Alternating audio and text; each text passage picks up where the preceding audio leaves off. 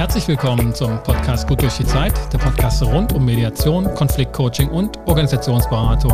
Ein Podcast von Inkofema. Ich bin Sascha Weig und begrüße dich zu einer neuen Folge. Heute geht es um Konfliktmanagementsysteme in oder auch von Organisationen. Also was können Organisationen tun, um das Konfliktpotenzial, das sie dadurch schaffen, indem sie Menschen einladen, zusammen etwas zu bauen, was keiner allein schaffen könnte, um dieses Konfliktpotenzial zu regulieren, nicht zum Eskalieren zu bringen und vielleicht sogar zu nutzen? Denn Organisationen nehmen nicht nur billigend in Kauf, dass ihre Mitglieder untereinander oder auch mit Kontaktpersonen wie Zulieferer und Kunden in Konflikte geraten. Zum Teil nehmen sie ganz bewusst diese Konflikte in Kauf und steuern sie an im Wege der Arbeitsteilung, bauen Spannungsfelder auf um letztlich daraus ein produktives Zusammenspiel zu ermöglichen, das aber auch sich in Konflikten eskalierend entladen kann. Wie implementiert man einen solchen Managementprozess, die Organisation mit der Brille von Konflikten und Konfliktbearbeitung anzuschauen und gegebenenfalls neu zu strukturieren,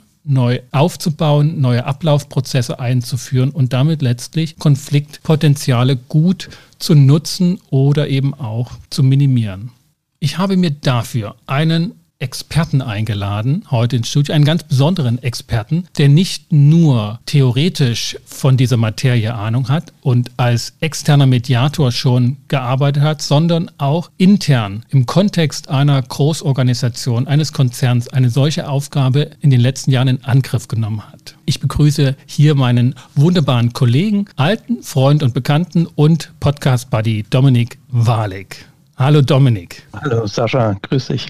Dominik, bevor wir zum Thema steuern, wie geht's dir? Der ein oder andere vielleicht, der von Anfang an mit dabei war, wird sich vielleicht jetzt heimlich ins Fäustchen lachen oder sich erinnern, Dominik Walek, Sascha Weigel, da war doch was mit Podcasten. Wir haben da zusammen, was, ja. ich glaube 2016, 2017 zusammen einen Podcast mit Detektor FM gemacht und ich habe mit Christian Bollert vor kurzem erst wieder gesprochen und haben wir auch nochmal mhm. dazu geredet. Wie geht's dir jetzt? Was hast du sozusagen, wenn du dich an die Zeit erinnerst, was geht dir da durch den Kopf? Äh, das hat großen Spaß gemacht und diesen Podcast, also hatte da richtig Bock drauf, das auch weiterzumachen. Habe ja so eine ganz kleine Radio-Episode noch in meiner älteren Vergangenheit und hatte da immer einen Hang zu. Und das war, das war toll und hat sich aber anders entwickelt beruflich. Ich bin dann ja weggezogen, wir konnten es nicht gemeinsam weitermachen und damit kann ich jetzt leben. Aber ein bisschen habe ich mich gefreut, dass du mich jetzt ansprichst und ich jetzt auf der anderen Seite des Mikrofons am Podcast teilnehmen ja. darf. Ja, ich meine, seit der Zeit ist ja wirklich auch in diesem Podcast Podcast-Kontext einiges geschehen. Heute kann man ja, ja sogar drüber nachdenken, innerhalb eines Konzerns einen Podcast zu starten. Hast du da mal drüber nachdenken müssen oder, oder können? Das machen hier äh, schon verschiedene Kollegen an verschiedenen Stellen, technische Kollegen, aber auch von der R-Seite, die Menschen, die sich hier mit New Work beschäftigen bei uns im Konzern. Die haben da Ideen, die machen da auch gerne was. Das ist aber, ich sag mal, meine Tätigkeit gibt da nicht genügend Stoff her, im Moment noch Dinge zu machen. Wer weiß, vielleicht sammle ich so viel Erfahrung, die irgendwann mal raus müssen und dann werden sie bestimmt in Form eines mhm. Podcasts in die Welt gebracht. Aber noch sauge ich eher die Erfahrung auf, als dass ich sie nach außen gebe. Dominik, ich hatte dich ja angesprochen für das Thema Konfliktmanagementsystem, also einen systematischen Aufbau von Anlaufstellen, von Bearbeitungsstellen, um Konfliktpotenziale, die in einer mhm. Organisation schlichtweg aufkommen, gut zu behandeln und möglichst auch gut zu nutzen, wenn es eben für mhm. die Aufgaben der Organisation nutzbar ist. Und diese Aufgabe hatte dich ja damals praktisch aus Leipzig entrissen, auch aus dem gemeinsamen Podcasten. Du bist dann weggezogen. Mhm. Was hast du seitdem in diesem Projekt oder in dieser Aufgabe gemacht? War das die richtige Entscheidung? Vielleicht auch. Also es war so, dass ich glaube, für den Personalleiter der kleinen Firmengruppe, in der ich jetzt arbeite, war tatsächlich diese Erfahrung mit Konflikten und auch diese, wir haben ja gemeinsam sogar eine, eine, eine Fortbildung gemacht zum Thema Konfliktmanagementsysteme aufbauen. Das war durchaus ein Kriterium, dass er gesagt hat, Mensch, der Typ ist interessant für mich, den hole ich mir rein. Und tatsächlich war es dann auch so, ich habe 2017 angefangen und im Jahre 2019 haben wir dann noch gesagt, wir starten jetzt mal damit ein Konfliktmanagementsystem, ein Projekt zum äh, Aufbau eines Konfliktmanagementsystems Unternehmens zu machen. Die ersten zwei Jahre vorher hat es ein bisschen Zeit gebraucht, dort auch anzukommen und da gab es andere Schwerpunkte. Aber das ging dann tatsächlich irgendwann los mit dem Projekt und es ist bis heute noch nicht beendet. Also er konnte noch keinen Haken dran machen. Das ist ja auch oder klingt erstmal nach einer guten Startphase, dass sozusagen der Verantwortliche einer Organisation sich für ein solches Projekt äh, nicht nur erwärmt hat, sondern sagt, ich, genau. ich initiiere das und ich hole mir dafür die Experten ins ja. Haus, solange die eben noch nicht selber im ja. Haus sind. Das ist genau. ja eigentlich also da eine ganz besondere Situation. Ja, da gab es eine Offenheit äh, des Personalleiters für dieses Thema. Der sagte, ja, macht Sinn, dass wir uns da systematisch und ausgiebig mit beschäftigen. Wir haben hier eine Unternehmenskultur, in der wir gut äh, mit Konflikten umgehen wollen und es auch professionell tun wollen und im Idealfall auch aus Konflikten jetzt hätte ich beinahe gesagt Kapitalschlag, das klingt so kapitalistisch, ja. zumindest dabei lernen wollen und die auch in äh, ähm, Vorteile für die Firma umwandeln wollen. Und da, also diese Offenheit war auch was, was auf mich eine Attraktion ausgeübt hat, dort in, in, in dieser Firma auch anzufangen. Und, wie, wie, wie, kann ich mir das vorstellen? Ja. Also ich, ne, du, du bist dann weggezogen, du bist dann eines Morgens, montags wahrscheinlich ins Büro gekommen mit der Aufgabe, ich soll jetzt hier ein Konfliktmanagementsystem aufbauen. Wo fängt man da an? Ganz so war es nicht. Ich habe angefangen als, äh, im, äh, als Organisationsentwickler und da, also da gibt es durchaus andere Dinge, die dann noch erstmal zu übernehmen waren, die in diesem Arbeitsbereich stattgefunden haben oder stattfinden sollten, waren andere Dinge aufzubauen. Da war die Rede von Führungskräfteentwicklungsprogrammen Programm. Da waren Prozesse schon im Gange, zum Beispiel die Übernahme, was auch mit Konfliktmanagement zu tun hat, die mhm. Übernahme der von, von, von Checkout-Gesprächen. Also alle Mitarbeiter, die unsere Firma verlassen, kriegen das Angebot, Checkout-Gespräche zu führen. Die habe äh, ich dann üblicherweise geführt, später dann noch mit Kollegen, wo wir auch mal reingehört haben, warum gehst du eigentlich? Und das eben unabhängig vom eigenen Vorgesetzten, wo dann eine Atmosphäre geschaffen war, in der Dinge auch zu Wort kommen konnten, die in anderen, die im Gespräch mit Vorgesetzten vielleicht mhm. schwierig sind. Und so gab es also zahlreiche Themen und das Thema Konfliktmanagementsystem, das stand nicht ganz weit oben auf der Prioritätenliste. Das war so ein Thema, wenn wir da mal Gelegenheit zu haben, dann, dann wenden wir uns dem zu. Mhm. Deswegen hat es auch ein bisschen gedauert. Aber es war schon so, dass zumindest diese Erfahrung als Mediator auch durchaus gefragt war. Also wenige Wochen im Grunde nach meinem Beginn habe ich dann, es war auch eine schöne Erfahrung, meine erste Mediation in Hongkong durchgeführt. Das war so im, im Sinne von interkulturelle Mediation durchaus ein Lerneffekt. Das ist doch was anderes, wenn man es mit Menschen in, in, aus einer anderen Kultur macht, die vielleicht auch eine andere Haltung dazu haben, frei zu sprechen, Bedürfnisse zu artikulieren oder auch Konfliktthemen tatsächlich offen zum Ausdruck zu bringen. Das war ein bisschen herausfordernd, hat auch funktioniert. Aber da gab es so eine Situation gegeben und gibt es auch heute noch, wo ich in Konflikten aktiv werde da bist du dann als interner Mediator hinge hingefahren, hingegangen ja. oder online zugeschaltet. Ja. Du warst ja, bist ja auch aus der Selbstständigkeit praktisch, hast du diese Aufgabe übernommen. Was hat sich für dich gewandelt so in deiner Arbeit als ein organisationszugehöriger Mediator im Vergleich zu vorher, wo du ja als Externer hinzugekommen bist? Ne? Bestenfalls da mit einer Mediationsvereinbarung dann wieder gegangen bist und dann war es das, ne? so häufig. Also es gab zwei Dinge, die mich sehr gereizt haben, wieder in ein Unternehmen reinzugehen. Der eine Punkt war einfach zu einem größeren Ganzen wieder zu gehören und mit Kollegen gemeinsam im gleichen Gebäude, wenn es geht, hat sich mit Corona ein bisschen verändert. Mhm. Aber wir kommen nach wie vor noch ins Büro, wenn auch nicht mehr ganz so oft. An Problemen zu arbeiten, an Projekten zu arbeiten, einen, einen Laden nach vorne zu kriegen, auch wenn es jetzt, sagen wir mal, humanistisch nicht das große Ziel ist, Geld zu erwirtschaften für einen Besitzer einem, eines Unternehmens, so macht es doch einen Haufen Spaß mit einem Haufen wirklich toller Kollegen, einfach an den gleichen Themen zu arbeiten, zu überlegen, wie, wie können wir das machen und dann Projekte umzusetzen. Das ist einfach eine super Erfahrung. Die habe ich, war ja vorher schon mal bei einem Konzern, bevor ich selbstständig wurde. Hatte es nicht auf dem Schirm, dass ich das mal vermissen würde und habe es aber im Grunde vom ersten Tag meiner Selbstständigkeit an vermisst. Konnte das ein bisschen kompensieren über Tätigkeiten im Mediationsverband, wo wir uns ja kennengelernt haben, weil man dort Kollegen hat, aber man arbeitet eben nicht im Alltag an den gleichen Projekten zusammen. Und das hat einen großen Unterschied gemacht. Also das ist eine, was ich sehr genossen habe, da im Unternehmen wieder eingebunden zu sein. Ja, ich komme nochmal auf die Situation zurück, dass sozusagen die Aufgabe von einer Organisation gestellt wurde, die offenbar zumindest an mhm. oberer Spitze das Thema Konflikte anpacken will. Etwas, was ja durchaus in der ja. Branche von externen Beratern und Mediatoren und Coaches ja immer doch ja. eher salopp gesagt wird, naja, Organisationen wollen keine Konflikte haben, die wollen sich damit nicht beschäftigen ja. und so und, und man ist so eher geduldet oder halt in der Not wird man geholt. Wie ist die Arbeit gewesen als Interner, der mit diesem Thema sozusagen bestückt wurde? Hat sich das dann wieder gespiegelt? Ähm, ist das dann eine andere Art, das Thema auf den Tisch zu bringen in Meetings, in Projekten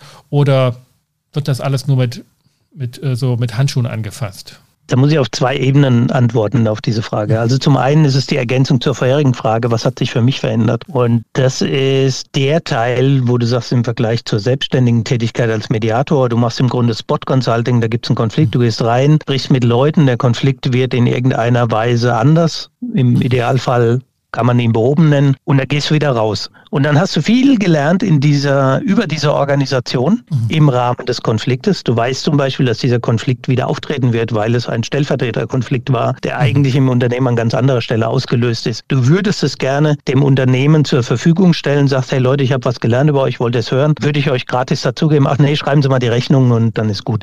Die Erfahrung habe ich immer wieder gemacht und das war für mich sehr frustrierend. Ich lerne was fürs Unternehmen, würde dem gerne einen guten Rat mitgeben. Ich weiß, Ratschläge sind auch Schläge, aber irgendwie hat es mich immer getrieben getrieben und die Organisation wollte es nicht wissen. Und dass dann eine Organisation, obwohl sie es eigentlich besser könnte, weiterhin nicht, also weniger gut funktioniert, als sie funktionieren könnte. Das war was, was mir ein ganzes Berufsleben immer umgetrieben hat. Und das war einer der Aspekte, der mich eben sehr freut an der Tätigkeit oder der mir sehr entgegenkommt an der Tätigkeit als interner Berater. Das stelle ich nämlich nicht nur Dinge fest und arbeite zum Beispiel in Konflikten, kann ich Missstände erkennen oder Dinge erkennen, die man vielleicht besser anders machen würde, sondern ich kann auch noch daran arbeiten, das auch zu tun, indem ich mit Leuten spreche, die verantwortlich sind oder ich übernehme selber ein Projekt. Und, und gelingt das auch? Also ist das dann so, dass ja. du dann einen Absolut. stärkeren und nachhaltigeren Eindruck sage ich mal, jetzt hinterlassen ja. kannst, weil ja. du willkommen bist mit dem Thema, was ja genau. klischeehaft eher immer weggestoßen wird. Das finde ich interessant. Ja. Also das finde ich eine interessante und bemerkenswerte Erfahrung, die du gemacht hast. Ja.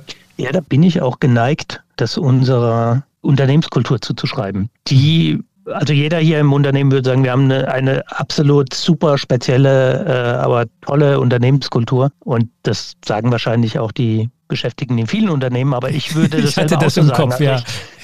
Ich, ich, ich finde das, äh, ich finde, das ist der Wahnsinn, wie er umgegangen wird. Und ein Aspekt, in dem sich die Unternehmenskultur hier auswirkt, wenn du als einfacher Mitarbeiter etwas tun willst, dann äh, kannst du es üblicherweise auch tun. Also du musst vielleicht deinem Chef gegenüber begründen, warum du Zeit aufwenden willst für was, was gar nicht deine Kernaufgabe ist. Und das ist auch nicht immer möglich zu jeder Zeit, in jeder Position, muss man schon auch so sehen. Aber man kann mit, mit guten Argumenten sich Freiheitsgrade erarbeiten und sagen hier, Leute, das, wir haben wir müssen hier was machen. Beispiel, bevor wir noch mit dem Konfliktmanagementsystem angefangen haben, hatte ich mal die Frage gestellt, wie sieht es eigentlich mit dem Thema sexuelle Belästigung aus bei uns? Mhm. Weil ich aus Erfahrung weiß, es gibt keine Firma, die frei davon ist. Und die Antwort meines Managements war immer, gibt es bei uns nicht. Doch Quatsch, guck dich doch hier um. Also wie mhm. wir hier alle toll miteinander umgehen, sexuelle Belästigung, so ein Quatsch. Und dann habe ich mal angefangen, mit ein paar Frauen zu sprechen und habe dann schon Geschichten gehört, wo man dachte, nee, das ist nicht ganz in Ordnung. Also mit fehlerhaften Ansprachen auf Firmen-Events oder auch, wo Hände an falschen Orten landen. Das war sozusagen ein Bereich, den ja. du dir gewählt hast, als du die Aufgabe übertragen bekommen hast, ich kümmere mich um Konflikte und Konfliktpotenziale in diesem Unternehmen. Nee, das war das war gar nicht in dem Kontext gemeint, sondern ich habe mich noch freier hab, sozusagen. das Thema ja, ist ich habe mich mit einmal mit einem mit einer Kollegin unterhalten und habe gehört, da hat sich jemand nicht korrekt verhalten. Mhm. Und dann dachte ich, ja, okay, da bin ich, da war ich schon immer ein bisschen sensibel bei dem Thema und dann habe ich mal die Frage gestellt ans Management, wie sieht es hier aus mit dem Thema, die alles verneint haben. Dadurch habe ich noch mehr weiter geforscht, mit noch mehr. Damen gesprochen, die nun mal die Hauptbetroffenen sind von dem schlechten Verhalten der Kollegen. Und äh, habe da Beispiele bekommen, die ich dann dem Management zur Verfügung gestellt bekommen habe, äh, gestellt habe, die ihnen dann immer noch schwer gefallen sind zu glauben, wo ich dann gesagt habe, unterhaltet euch selber mit Kollegin, mhm. was sie dann getan haben. Und wenige Wochen später habe ich dann gesagt bekommen, okay, mach mal was. Und dann war mittlerweile auch noch eine andere Kollegin hellhörig geworden und mit der haben wir dann eine Beschwerdestelle nach AGG aufgebaut. Wir wussten bis dato gar nicht, dass jeder Arbeitgeber in Deutschland ab einem Arbeitnehmer eine Beschwerdestelle eingerichtet haben muss, dass es ein AGG gibt und so weiter. Das heißt, wir haben uns da eingearbeitet und sind heute zu zweit die Beschwerdestelle, haben zwölf Erstansprechpersonen, haben wir sie genannt, ein bisschen unsexy, der Name ist nichts Besseres eingefallen, im Unternehmen für dieses Thema sensibilisiert, haben sie ausgebildet, haben das kommuniziert kommuniziert. Und ich erzähle es deshalb, weil es auch ein Teil eines Konfliktmanagementsystems genau, ja. dann geworden ist. Äh, wir haben Stellvertreter, wir haben Verfahren ausgearbeitet, wenn es zu einer Beschwerde wegen sexueller Belästigung kommt, beziehungsweise im AGG sind dann noch andere Formen der Diskriminierung mit dabei. Man kann sich bei uns beschweren.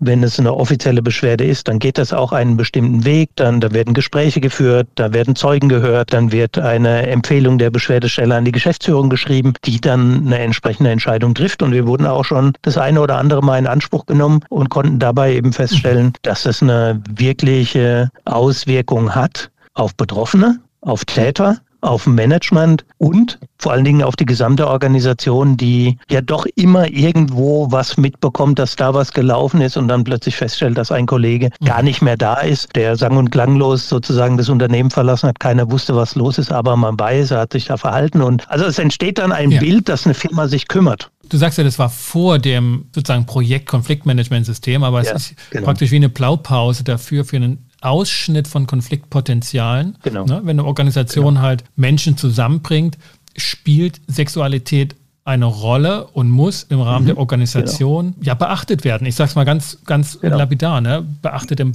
genau. für positive wie für negative als, Auswirkungen. Ja, als, als jemand, der sich jetzt mit der Materie beschäftigt haben, ich tue es nur ungern, Sascha, aber da muss ich natürlich einschreiten, wenn du sagst, wenn du Be Belästigung mit Sexualität in Verbindung bringst, da würde man natürlich sagen, wir gucken als erstes nach Machtstrukturen ja. bei dem Thema Belästigung, weil es dann also mit Sexualität oft nur sehr am Rande zu tun hat und Belästigung ja. sehr oft gerade im Unternehmen einfach ein Machtmittel ist. Ja. Aber sorry, das war jetzt eine Belehrung, da konnte ich konnte mich völlig, völlig korrekt, also völlig korrekt, weil das Thema Macht spielt auf jeden Fall oder ist, ja. ist der zentrale Fokus, wenn es um ja. sexuelle Belästigung, ja, äh, genau. Vergewaltigung genau. oder dergleichen geht. Ja. Genau, was wir zum Glück unseres Wissens nach noch nicht hier in der Firma haben. Das heißt, ihr habt dort in diesem Bereich sowohl Strukturen aufgebaut, Prozessabläufe ermöglicht, dass also Betroffene oder Leute, die was beobachtet haben, wissen, da ist eine Anlaufstelle. Sie wissen, was passiert, wenn man dieses Wissen also bekannt gibt, wer davon erfährt, genau. was man davon genau. selber in Händen hat. Und letztlich, dass auch die Organisation davon erfährt, dass es sowas gibt. Also ähnlich wahrscheinlich, genau. ne, wie genau. ihr mitbekommen habt, okay, da gibt es ein allgemeines Gleichbehandlungsgesetz und das hat Auswirkungen für uns. Geschieht das dann auch mit den Mitarbeitern, wenn solche Ablauf- und Aufbauorganisation sich geändert hat? Du sagtest auch schon, das wurde. Eine Ergänzung noch ist, dass wir zum Beispiel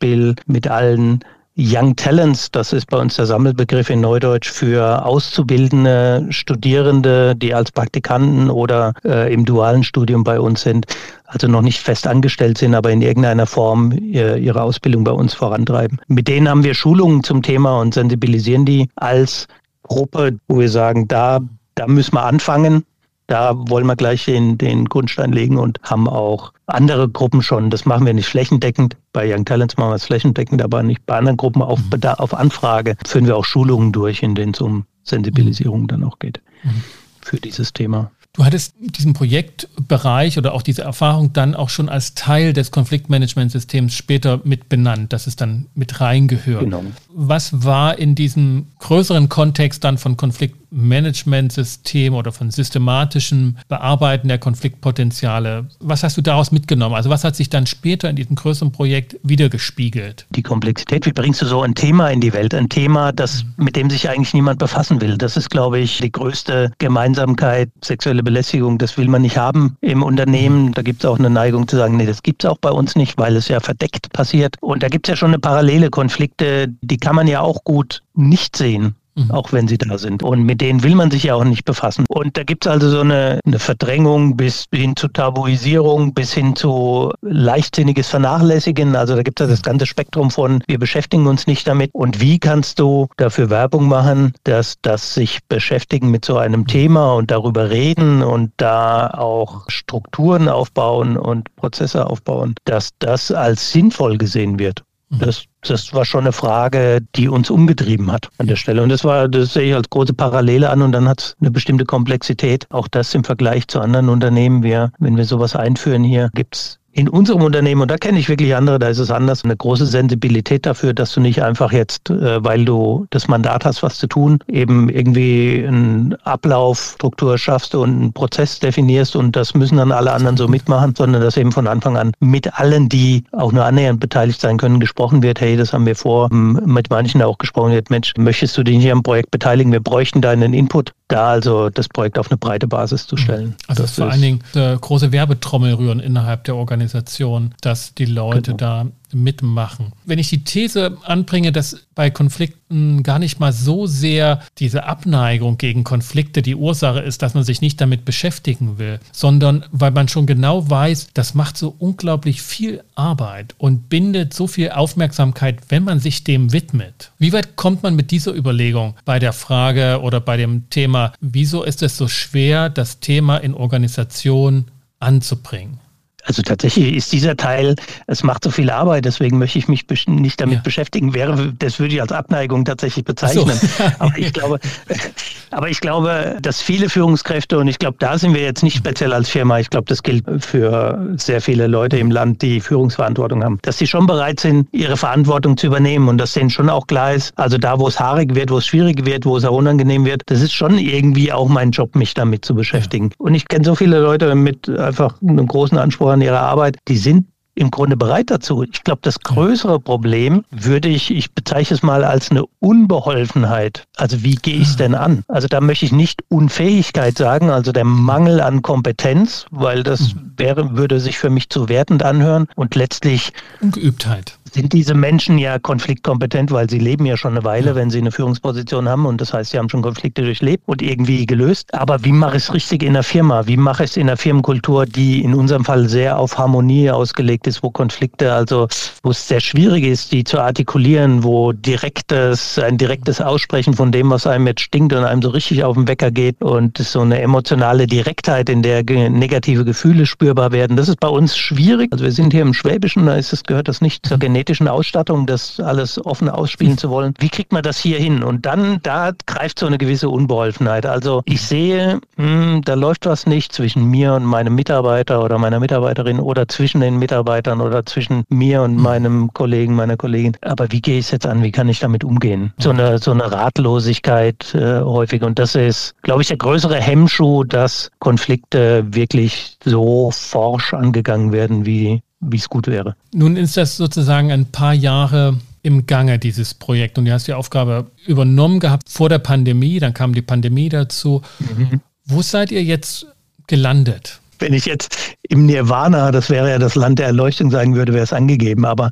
also tatsächlich gehört dieses KMS-Projekt nicht zu den Erfolgsgeschichten, die ich in meine nächste Bewerbung reinschreiben würde. Zumindest nicht, wenn ich es ehrlich darstellen würde. Also es klingt nicht ähm, danach, dass du noch mal eine Bewerbung schreiben willst. Das hört sich nee, gar nicht danach an. Das habe ich jetzt noch nie überlegt. Ich wollte, das war jetzt nur eine, also sozusagen ja. eine metaphorische Ausdruck, um zu sagen, um meine Unzufriedenheit mit dem Verlauf des Projektes. Und zwar meine selbstgeschaffene Unzufriedenheit. Ich bin zusammen mit einer Kollegin da in der Projektleitung. Und wir haben das Projekt noch nicht zu Ende gebracht. Irgendwo ist uns die Energie ausgegangen auf dem Wege. Und das ist für mich noch nicht völlig geklärt, äh, wo, woran das, also ich habe es für mich noch nicht völlig klar, woran das liegt. Also es ist so, wir haben einen engagierten Start hingelegt, haben mehrere Leute angesprochen, haben gesagt, Mensch, wer muss denn an dem Thema Konflikte beteiligt sein? Dann gibt es zum Beispiel bei uns, gibt es keinen Betriebsrat, der wurde noch nicht eingefordert, aber es gibt einen Vertrauensrat, der die Funktion eines Betriebsrates übernimmt und da auch eine sehr gute Arbeit macht. Da haben wir gesagt, Mensch, ihr seid per Definition mit Konflikten beschäftigt, ihr müsst im Projekt dabei sein, bitte kommt mit dazu. Dann haben wir, äh, wir sind, wir handeln mit elektronischen Bauteilen, das heißt, wir haben einen großen Außendienst, dann haben wir gesagt, Mensch, lieber Außendienstkollege von, es muss ein, ein, ein, eine Führungskraft aus dem Außendienst dabei sein, weil wir gesagt haben, Konfliktmanagement ist und bleibt Hauptaufgabe der Führungskraft. Die eigentlichen Konfliktmanager sind die Führungskräfte und da kann kein Mediator der Welt äh, denen das abnehmen und sollte es auch nicht. Wir haben dann auch gesagt, fürs Innendienst, für den Innendienst gilt das Gleiche. Also wir brauchen auch Leute, die am Standort innen was betreiben. Da hätten wir auch gerne Führungskraft dabei. Und wir haben gesagt, ja, wir brauchen auch das Personalmanagement. Also das Team, das sich dann, wenn es tatsächlich zu einem Konflikt kommt, der disziplinarisch ausgefochten werden muss, also wo es zu Abmahnungen vielleicht kommt, Ermahnung, Abmahnung oder Kündigung, diese Einheit muss auch mit dabei sein. Haben wir noch jemanden mit reingenommen? Nee, ich glaube, das war und das waren unsere Überlegungen. Also alle, wo mhm. wir gesagt haben, die müssen bei dem Thema Konflikt mitreden. Und es waren auch durch uns einfache Mitarbeiter ohne Führungsfunktion dabei. Und da haben wir gesagt, super Team. So, und jetzt reden wir mal über Konflikte und was läuft ja alles vielleicht nicht so gut, wo kann man mitarbeiten, was sind die Stellschrauben. Und da hatten wir auch ein sehr schönes vergemeinschaftetes Bild, dass wir eben auch Schwächen haben im Umgang mit Konflikten, eben durch dieses Harmoniebedürfnis, dass es schwerfällt, Führungskräften Konflikte anzugehen. Vielleicht auch mit der Vermutung, das war eine Vermutung von uns, aus der Befürchtung heraus, Beziehungen dauerhaft zu beschädigen, dass da also so eine Vermeidungsstrategie auch eine Rolle spielt, dass wir aber auch eine Hoffnung hätten, hätten, dass wir für die, für die Firma, und da wurde es ein bisschen unscharfer, Vorteile erbringen können, finanzieller Art. Wir könnten Geld sparen, wir könnten, äh, wir können Motivation erhöhen, wenn wir mit Konflikten gut umgehen. Also da hatten wir alle ein gleiches Bild und waren da auch hoch motiviert, haben verschiedene Arbeitsgruppen gegründet. Eine Gruppe, die sich dann damit beschäftigt, wie könnten wir die Kosten von Konflikten in, Firma, in der Firma ermitteln. Eine Gruppe, die sich damit beschäftigt, wie könnten wir systematisch visuell darstellen, also illustrieren, was wir an verschiedenen Konfliktanlaufstellen schon hier haben im Unternehmen und noch, ich glaube, noch zwei weitere Arbeitsgruppen. Und irgendwann hat man gemerkt, die Energie geht verloren. Menschen tauchen nicht mehr zu den Projektmeetings auf. Manche Menschen gehen raus, benennen einen Nachfolger für das Projektteam und dann merkt man schon, das verliert jetzt so ein bisschen an Tempo. Mhm. Und wir haben das Tempo auch, auch nicht aufgebracht. Und ich glaube, es wäre unsere Aufgabe als Projektleiter und Leiterin gewesen, da dem Ganzen noch mehr Struktur zu geben. Und wir waren ein bisschen überfragt, weil ich glaube, die eigentliche Zielstellung, was wollen wir mit diesem Projekt erreichen, war zu wenig konkret. Mhm. Also zu sagen, ja, Konflikte, also wenn wir sie besser beheben können, dann ist es bestimmt gut für die Firma, ist nicht ausreichend. Mhm. Das war nicht die ausreichende Zielstellung, das hat uns nicht ausreichend äh, sozusagen den Nordstern den, am Firmament, der da leuchtet und an dem wir uns orientieren können, dargestellt. Und dann haben wir uns da verzettelt und dann wurde es ein bisschen strukturlos. Und wir haben das heißt, im Grunde, das, ja, das Ziel, Konf Konflikte gut zu bearbeiten, ist, ist eben kein Ziel, das dieses Projekt trägt, sondern das muss in den Dienst gestellt werden für ein anderes Ziel. Und das, so habe ich es jetzt verstanden, war nicht benannt. Ja, ich glaube, das hast du, das hast du ganz gut wiedergegeben. Und ich habe mich dann oft gefragt, ja, aber das Ziel an sich, ist doch gut. Konflikte gut zu bearbeiten, ist doch eigentlich auch ein schönes Ziel. Nur ist es keine, keine explizite Aufgabe von Organisationen. Sondern ja, würde ich dir zustimmen. Aber es gibt ja. bei uns dann einen besonderen Fall und das habe ich dann irgendwann mal, irgendwann wurde mir das mal klarer und äh, wir haben es dann mal ausgesprochen und haben gesagt, ja, daran könnte es liegen. Wir haben festgestellt, wir sind schon ziemlich gut. Also natürlich guckst du in so eine Organisation rein, als, als Mediator zum Beispiel, auch die Kollegin, mit der ich gearbeitet habe, hat auch als Mediatorin schon gearbeitet, du kennst die Sache, mhm. die, die auch Projektleiterin ist. Dann guckst du rein und siehst sofort, da kann man was besser machen, da kann man was besser machen. Aber vielleicht hat es auch einfach eine Weile gebraucht, um festzustellen, wir haben einfach ein brutal gutes Niveau schon. Wir sind mhm. einfach wirklich als Unternehmen schon darin gut. Das geht darauf zurück, dass unsere alle Menschen, die bei uns Führungskraft werden, ein sehr ausführliches und qualitativ sehr hochwertiges Curriculum durchlaufen, wo sie sich sehr intensiv mit sozialen Kompetenzen auch auseinandersetzen, sich da auch gegenseitig auf den Prüfstand stellen. So ein, so ein Generalthema, beispielsweise, das kennst du, du bist ja auch in der TA bewandert, Generalthema einer solchen Ausbildung, die Führungskräfte und auch Fachkräfte, die mehr Verantwortung haben, durchlaufen ist. Die Neugier für die Welt des anderen. Also ich lebe in meiner Welt, aber ich weiß, der andere lebt in seiner Welt und dafür muss ich eine Neugier haben. Und dann stellen sich ganz viele ähm, Fragen, die auch alle beantwortet werden mit allen möglichen Konzepten, zum Beispiel eben auch aus der Transaktionsanalyse und aus anderen Soft-Skill-Bereichen, ja. womit zu arbeiten ist. Und das bereitet unsere Führungskräfte extrem gut in dieser Soft-Skill-Ebene auf ihre Aufgabe vor. In der Rückschau wäre also sozusagen die Frage, was soll sich denn ändern, wenn das Projekt gut läuft? Wie wird das anders werden? Könnte gar nicht gut beantwortet werden, weil genau. das gut läuft. Genau. Also ich, ich will die Erfahrung von dem Projekt sozusagen gar nicht kleinreden, aber wie kam es, dass das am Anfang nicht wahrgenommen wurde oder, oder ernst genommen wurde oder gewürdigt wurde, dass das schon gut läuft? Fühlt sich an, als würdest du mit einem Lötkolben in meinen Wunden rumvögeln. Nein, ich meine, ich meine, tatsächlich.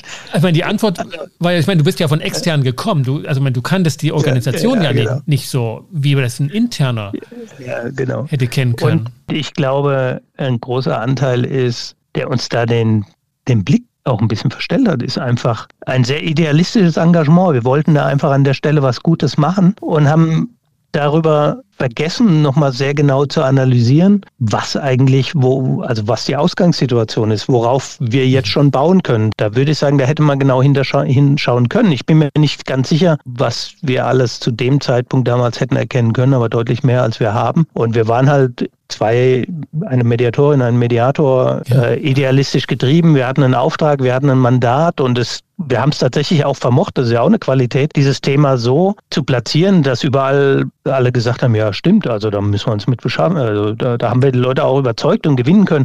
Ja, da sollten wir uns mit beschäftigen. Es wird gut, wenn wir da, mhm. äh, wenn wir da was verändern. Aber wir haben in also diesem Engagement ja, ja. Man kann das ja inhaltlich genau gar nicht gesehen, dass wie gut wir eigentlich schon sind. Ja. Und zum Beispiel, du hast die Frage gestellt, was soll denn genau anders sein? In einem, in einem anderen Unternehmen hätte man sagen können, oder auch bei uns hätte man das ja formulieren können, nach diesem Projekt sollen die Führungskräfte so gut vorbereitet auf den Umgang mit Konflikten, dass, sie, dass es ihnen deutlich leichter fällt, damit umzugehen, dass sie sie offensiver annehmen. Es gibt auch ähnliche Formulierungen und ich glaube, wir haben dabei einfach unterschätzt, wie gut wir tatsächlich schon sind. Und es ist auch nicht unbedingt realistisch zu glauben, dass jede Führungskraft frohen Mutes jeden Konflikt sofort umarmt und äh, damit umgeht. Also auch gute Führungskräfte würden es nicht immer in jedem Fall und in jeder Situation tun. Das war eine Erleichterung, als wir vor wenigen Monaten darüber gesprochen haben, war es im Grunde für uns eine Erleichterung zu sehen, nee, wir sind da einfach schon wahnsinnig gut. Und wir haben um das jetzt mal an der Stelle zu sagen, wir haben dann gesagt, okay, wir verändern jetzt den, im Grunde den Projektscope. Wir machen jetzt ein Konfliktmanagementsystem 1.0. Und dieses Konfliktmanagementsystem 1.0 beschäftigt sich damit all das, was wir schon haben. Also kompetente Führungskräfte, ein HR-Management, das sehr ausgewogen und auch erfahren mit,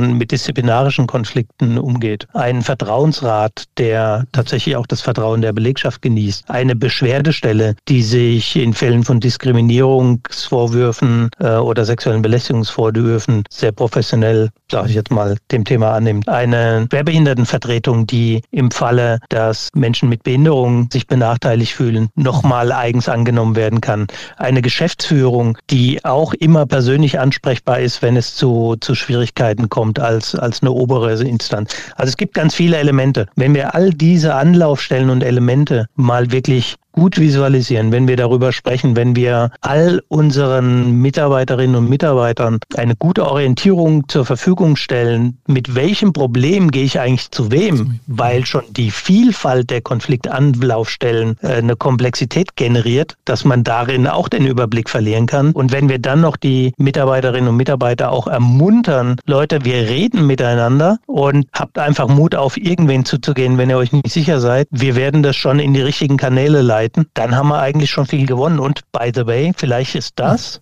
der bisher größte Verdienst des Konfliktmanagementsystems und der ist nicht von der Hand zu weisen, dass wir ja diese genannten Konfliktanlaufstellen alle involviert haben. Und dass während am Anfang des Konfliktmanagementsystem-Projektes so eine Stimmung da war wie, du machst auch was mit Konflikten, willst du mir die Arbeit wegnehmen oder willst du mir in meinen Bereich mhm. reinregieren? Also die Vernetzung äh, also der Dinge, so, die da sind. Genau, und wir haben jetzt miteinander darüber gesprochen, wir haben darüber gesprochen, wie arbeiten wir eigentlich zusammen, wie informieren wir es? Compliance-Stelle, by the way, also die, unsere, unsere Justiziare, würden sie in anderen Unternehmen heißen, äh, auch noch Teil davon, auch Teil des Projektes. Wir reden miteinander, wir haben festgelegt, Mensch, wenn, wenn du jetzt den, den Fall hättest, äh, würdest du den nämlich, ja klar, würde ich, würde dich anrufen. Wir haben die Leitungen zwischen uns stark verkürzt und das ist etwas wert. Und wenn wir all das, was wir gelernt haben über uns selbst, auch irgendwie transportiert bekommen, und da sind wir noch einen kleinen Schritt davon entfernt, weil wir einfach da eine visuelle Darstellung auch zur Verfügung stellen wollen. Und da gibt es im Moment mhm. kleinere technische Probleme zu lösen. Dann haben wir das KMS 1.0. Wir haben nichts dazu erfunden. Wir haben im Rahmen dieses Projektes keine neue Anlaufstelle geschaffen. Wir haben im Rahmen dieses Projektes keine neuen Prozesse geschaffen. Wir haben nur das Netzwerk der Konfliktbearbeiter ein bisschen dichter gewoben. Dann haben wir was gekonnt. Und da sind wir nicht mehr allzu weit weg. Ich meine, diese Erkenntnis, finde ich, ist es allemal wert, alle Umwege oder so, die er möglicherweise gemacht hat oder auch du jetzt für, für dich im Nachgang vielleicht siehst, gemacht zu haben, weil, weil ich mir das schon als Mammutaufgabe vorstelle in einem großen Unternehmen, die mhm. entsprechenden Funktionsrollen, die mit Konflikten zu tun haben, die Anlaufstellen mhm. sind, also schon, schon längst mhm. sind, zusammenzupacken in einen Raum, sie miteinander austauschen zu lassen, Vorbehalte abzubauen und daraus sozusagen schon einen Ansatz für systematischen Umgang mit Konflikten, ne? also nach den gleichen genau. Grundregeln, genau. nach, den, genau. nach transparenten Verfahren. Ähm, das stelle ich mir schon als Mammutaufgabe vor. Denn genau. ich habe das in einem, einem, Workshop letztes Jahr mit Forschungseinrichtungen hier gemacht, nur mal aufzählen lassen, was Anlaufstellen sind. Und mhm. am Anfang waren da so zwei, drei genannt und am Ende, das dauerte nicht lange, nach einer halben Stunde hatte jeder so circa ein Dutzend Anlaufstellen in der Organisation. Ja gefunden, ja. von denen er wusste, dass die sich untereinander zu dem Thema noch nie ausgetauscht haben. Und ein Dutzend genau. Leute auf eine sage ich mal, auf eine Idee auszurichten, das ist schon ein ganzes Stück Arbeit. Das ist richtig. Und vielleicht war es sogar ein bisschen auch, ganz sich erinnern an die Ausbildung, die wir genossen haben, eine organisationsentwicklungsorientierte Ausbildung mit dem Fokus auf das Entwickeln von Konfliktmanagementsystemen. Und da war das so sozusagen so ein beiläufiger erster Schritt mal gucken, was es schon gibt. Und so beiläufig ist dieser erste Schritt gar nicht. Dafür braucht man ein Verständnis der Organisation. Und dieser Schritt ist vielleicht auch einer, den wir in dieser Ausbildung so nicht besprochen hatten. Ich weiß nicht, wie es, wir hatten unterschiedliche Kurse, aber äh, die gleiche Ausbildung, äh, was du gerade sagtest, also dieses, mhm. das, was es schon gibt, auch systematisieren, also in Kontakt bringen, in Verbindung bringen. Also du versöhnst mich gerade mit meinem Projekt, nachdem du vorhin mit dem Lötkolben in den Wunden gebohrt hast. Du, ähm, mir war das nicht klar, dass das der Lötkolben war. Es sollte, es sollte so ein ja. ganz vorsichtiges Herantasten sein, aber gut, dass du es benannt hast. Ich habe nie so eine Aufgabe übernommen, wie du sie übernommen mhm. hast. Und ich kann mich erinnern, damals, als du mir davon erzählt hast, da, da wusste ich, da geht was zu Ende, was gerade erst begonnen hatte. Ne? Und es war mir so klar, das kann man nicht ablehnen. Also so eine Aufgabe ist, erst recht noch mit den privaten Hintergründen, dass es dich wieder in die Heimat zog, ist das einfach eine geile Aufgabe, wo man wirklich eine ganze Periode seines Lebens reinsteckt und sagt, das wird, das wird wirklich eine wichtige Aufgabe sein. Aber wenn ich die gemacht ja. habe, werden ein paar Jahre ins Land gegangen sein. Das ist es einfach wert. Das war mir völlig klar, dass das nicht ja. abzulehnen und, war. Und, und, genau. Und, und nur nochmal, um es einzuordnen, also das Konfliktmanagement-Systemprojekt war ja natürlich nur sozusagen ein kleiner Teil der, der gesamten Aufgabe, wo es darum geht, als interner Berater an allen möglichen Prozessen begleitend aktiv zu sein. Also ich war großer Fan als Kind von der Sendung mit der Maus, wo man ja sehen kann, wie zum Beispiel Produkte entstehen. Wie wird ein Hammer hergestellt? Kann ich mich noch gut erinnern, habe ich irgendwann mal gesehen, fand ich total faszinierend. Äh, verschiedene Arbeitsschritte. Und für mich ist jeder Tag hier im Unternehmen äh, Sendung mit der Maus, weil ich jeden Tag mhm. mehr lerne und dadurch, dass ich mehr mache, auch mit ein paar zusätzlichen Erfahrungen, den einen oder anderen Erfolg habe in Prozessbegleitung, werde ich auch mehr angesprochen und erfahre noch mehr über die Firma, kann Workshops mit Vertriebskollegen machen machen kann, Workshops mit Kollegen machen, die international unterwegs sind, kriegen Anruf hier, wir würden gerne Kulturentwicklung bei uns in, in, in Skandinavien machen, kannst du da mal rüberfliegen? Ja, gerne. Und das ist immer Sendung mit der Maus. Ich lerne immer neue, tolle Kollegen kennen, ich lerne mhm. immer neue Wege kennen, wie diese Firma arbeitet und komme so zurück an den Anfang des Gespräches und das ja. ist eine tolle Erfahrung. Also ja. sehr ja. intensiv, sehr, ich weiß abends, was ich gemacht habe, aber mhm. einfach toll. Mhm. Und das KMS wie gesagt, auch das gehört dazu und war eine tolle Erfahrung.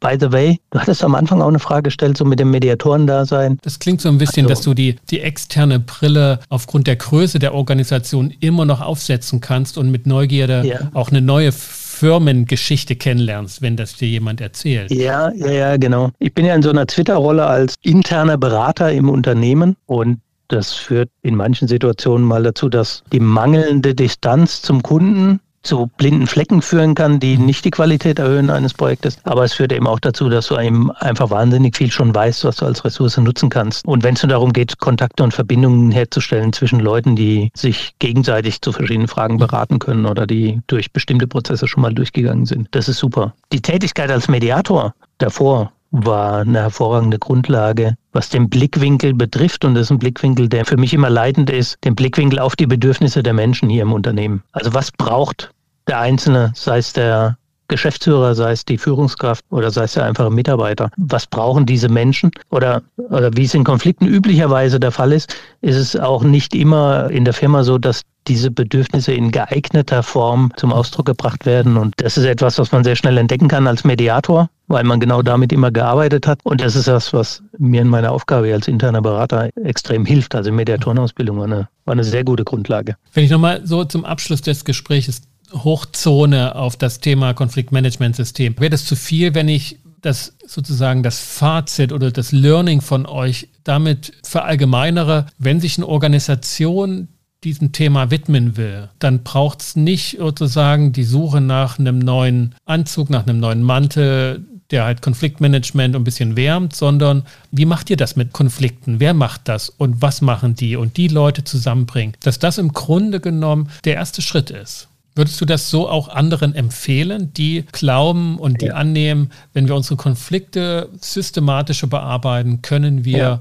ähm, die Fluktuation und von Mitarbeitern unterbinden, können wir den Krankenstand genau. senken, können wir die Zufriedenheit steigern und letztlich damit sozusagen ein sinnvolles Vorgehen starten? Genau. Wie machen wir es bisher und, und auch woran scheitert das, was wir tun, eventuell? Also wo sind wir nicht gut? Und ich glaube, das Hauptaugenmerk muss auf den Führungskräften liegen. Also ich glaube nicht, da wäre ich vielleicht zu Beginn des Projektes noch anders unterwegs gewesen. Ich glaube nun nicht mehr, dass Ablauforganisationen zu entwickeln, Prozesse zu entwickeln, die Führungskräfte aus der Verantwortung nehmen, mhm. so dass ich als Führungskraft, oh, ich habe hier einen Konflikt, ey Leute, übernehmt mal, es seid doch ihr, kommt mal mit dem Blaulicht hergefahren und macht mir mal den Konflikt weg.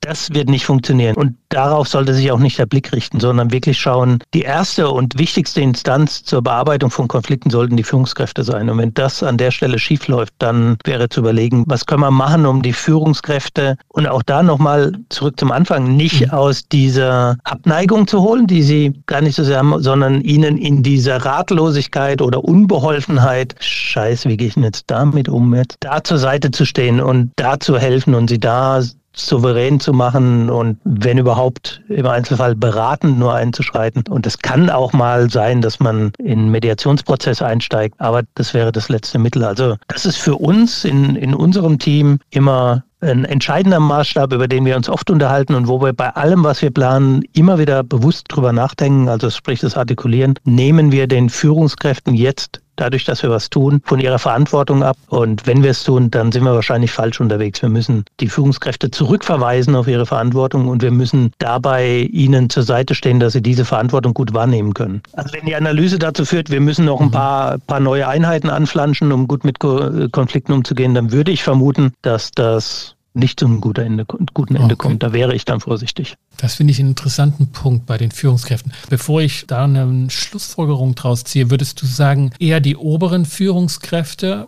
oder die unteren Führungskräfte sind da der entscheidendere Ansatz, wo sich sofort Auswirkungen zeigen für die Organisation? auf allen Ebenen, aber mit unterschiedlichen Ausprägungen. Okay, also da braucht es keine Priorisierung oder dort, egal wo nee, man ansetzt. vielleicht unterschiedliche Aufmerksamkeit. Auf einer Ebene zum Beispiel der Teamleiter. Da ist es ja eine häufig sehr menschliche Ansprache. Da ist es häufig so, dass dann äh, in Konflikten auch Gefühle sehr, äh, manchmal sehr direkt geäußert werden, während wenn ich, wenn ich mich jetzt auf in höheren Managementsphären eher bewege und dort meine Ansprechpartner sind, da habe ich Menschen, die kontrollierter vielleicht auch strategischer oder politischer mhm. agieren und ihre Emotionen stärker unter Kontrolle haben. Und da habe ich andere Anforderungen. Da muss ich nicht in der jetzigen brisanten Gesprächssituation eine gute Erwiderung finden, sondern da rede ich mit meinen, meinen Buddies, mit meinen Peers, kann da höflich bleiben. Aber, und das ist die Herausforderung dann auf einer höheren Ebene, ja. da muss ich trotz aller Höflichkeit und aller guten Umgangsformen trotzdem auch eine Klarheit schaffen ja. und äh, zum Beispiel Grenzen ziehen und auch wenn einem eine Unternehmenskultur wichtig ist, das ist bei uns der Fall, da steht auch eine Geschäftsführung, kommt immer wieder auf das Thema mhm. zu sprechen, äh, muss auch zum Beispiel dafür sorgen, dass auch wenn Führungskräfte sich nicht entsprechend einer Unternehmenskultur verhalten, dass das auch entsprechende Konsequenzen hat, was mhm. auch keine einfache Lösung ist, wenn die alle Buddy-Buddy sind auf den hohen Führungsebenen, wo man sich eigentlich nicht so richtig gegenseitig schaden will. Da braucht es eine Klarheit, das ist eine andere Anforderung als auf einer Teamleiterebene, wo zwar auch eine klare Ansage gefragt ist, aber eher, wie kriege ich jetzt in einer heißen Gesprächssituation meine Botschaft so rüber, dass ich nicht tatsächlich nicht die Beziehung beschädige und der Mitarbeiter einfach gar keinen Bock mehr hat, mit mir zu arbeiten oder ich gar keinen Bock mehr habe, mit dem Mitarbeiter zu arbeiten. Komme ich noch so zum letzten Punkt, weil mich der jetzt sozusagen nochmal angetickt hat bei den Führungskräften. Wenn man das Konfliktmanagementsystem nicht mehr nur ausschließlich in den Dienst der Organisation stellt oder mhm. meint, in den Dienst der Menschen, also der einfachen Mitarbeiter jetzt, wenn man es mal so ganz salopp sagt, sondern sagt, ein gutes Konfliktmanagementsystem dient zuallererst mal den Führungskräften bei der Führungsarbeit, wenn es um Konfliktmanagement geht. Wäre man da auf einer guten Spur, Konfliktmanagement wirkungsvoll zu systematisieren? Der, also die Frage ist, dass der Kunde ähm, sozusagen die Führungskräfte ja. sind und alles, was man an Konfliktmanagement systematisch aufbaut, mit der Frage überschreibt, mhm. dient das unseren Führungskräften konstruktiv mit Konflikten umzugehen? Dann ist es sinnvoll.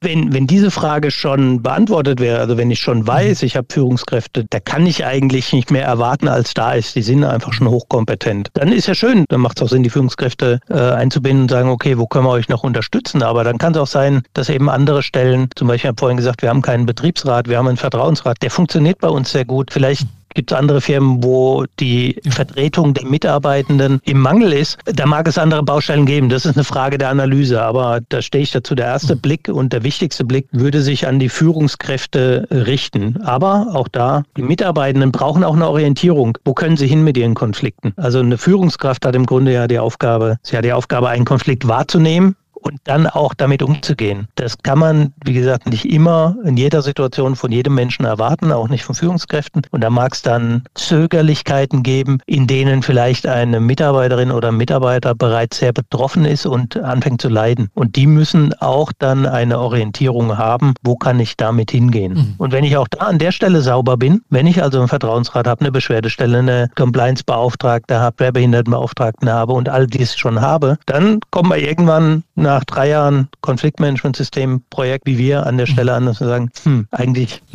was soll man noch machen? Ja.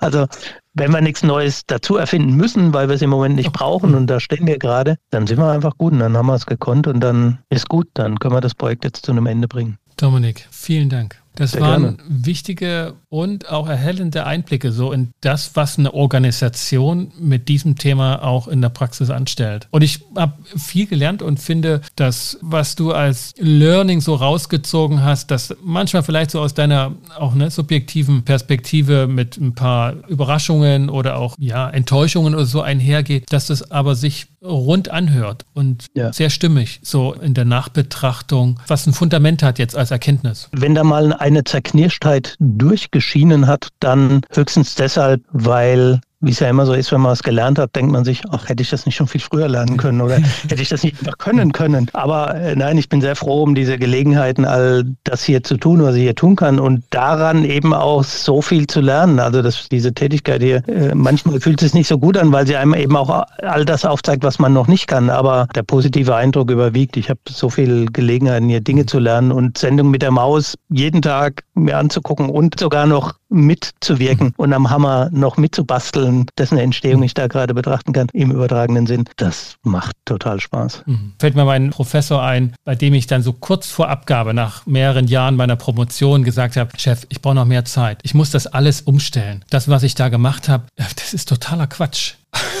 und er sagte, gut, das ist der richtige Moment abzugeben. Das ist, die, das ist die, der Erkenntnisrahmen gewesen, wo er sagt, ja, okay. das ist jetzt der richtige Moment, gibt das ab und das ist etwas, was sich entwickelt hat und ich war froh, dass er das gesagt hat. Ich wäre wahrscheinlich wirklich verzweifelt, wenn er gesagt hätte, na gut, dann mach das nochmal. So, ne? ja, ja, Aber eben ja, im Nachgang scheint das irgendwie ja ungenügend gewesen zu sein und das war, ist es aber tatsächlich nicht. Das ist der richtige Moment abzugeben. Ja, das ist schön, das merke ich mir. Kann ich in meinem Gedächtnis verankern und mich dran festhalten, wenn ich mal wieder in so eine Situation komme. Das ist gut. Dominik, vielen Dank. Vielen Dank. Es war toll, wieder mit dir zu podcasten und auch in dieser Konstellation, dass wir sozusagen in zwei verschiedenen Räumen sitzen und nicht nebeneinander ja. bei Detektor FM. Gut. gut, dann will ich dich nicht weiter aufhalten. Also es war wirklich toll. Ich hoffe, es waren nicht zu viele Stellen mit zu wenig, mit zu vielen toll. Worten für zu wenig Inhalt. Ja, ich fand's toll. Vielen ähm, Dank. Und ich bin mal gespannt, wie sich das Endergebnis dann anhört. Bis dahin. Bis dann. Mach's gut. Ciao. Tschüss. Das war mein Gespräch mit Dominik Wahlig.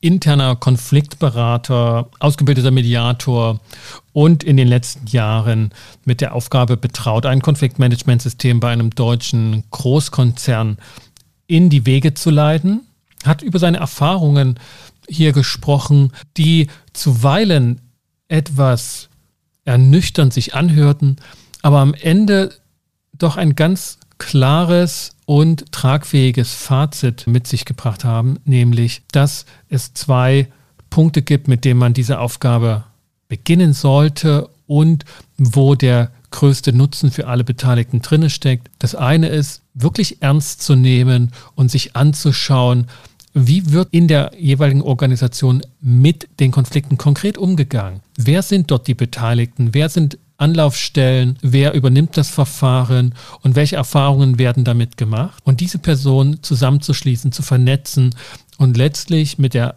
Organisationsidee von Konfliktmanagement vertraut zu machen und sie gemeinsam auf eine Arbeit anhand der Konfliktpotenzialen hin auszurichten. Und das Zweite ist, die zentralen Stellen sind die Führungskräfte, denn diese werden als erstes mit Konflikten in Berührung kommen, sind Teil der Konflikte und ihre Funktion besteht genau darin, konstruktiv und gut mit Konfliktpotenzialen umzugehen. So viel für heute zu diesem Thema das ich ja unter anderem mit Jörg Schneider-Brotmann in einer der letzten Sendungen schon aufgegriffen hatte und weiter in Zukunft auch bearbeiten werde. Wenn dir diese Episode gefallen hat, dann hinterlass doch ein Feedback in dem Podcast-Catcher deiner Wahl. Empfehle diesen Podcast gern weiter und abonniere ihn, wenn du ihn noch nicht abonniert hast. Ich bedanke mich, dass du wieder mit dabei warst und verabschiede mich mit den besten Wünschen. Bis zum nächsten Mal. Komm gut durch die Zeit. Ich bin Sascha Weige, dein Host von Inkofema, dem Institut für Konflikt- und Verhandlungsmanagement und Partner für professionelle Mediations- und Coaching-Ausbildungen.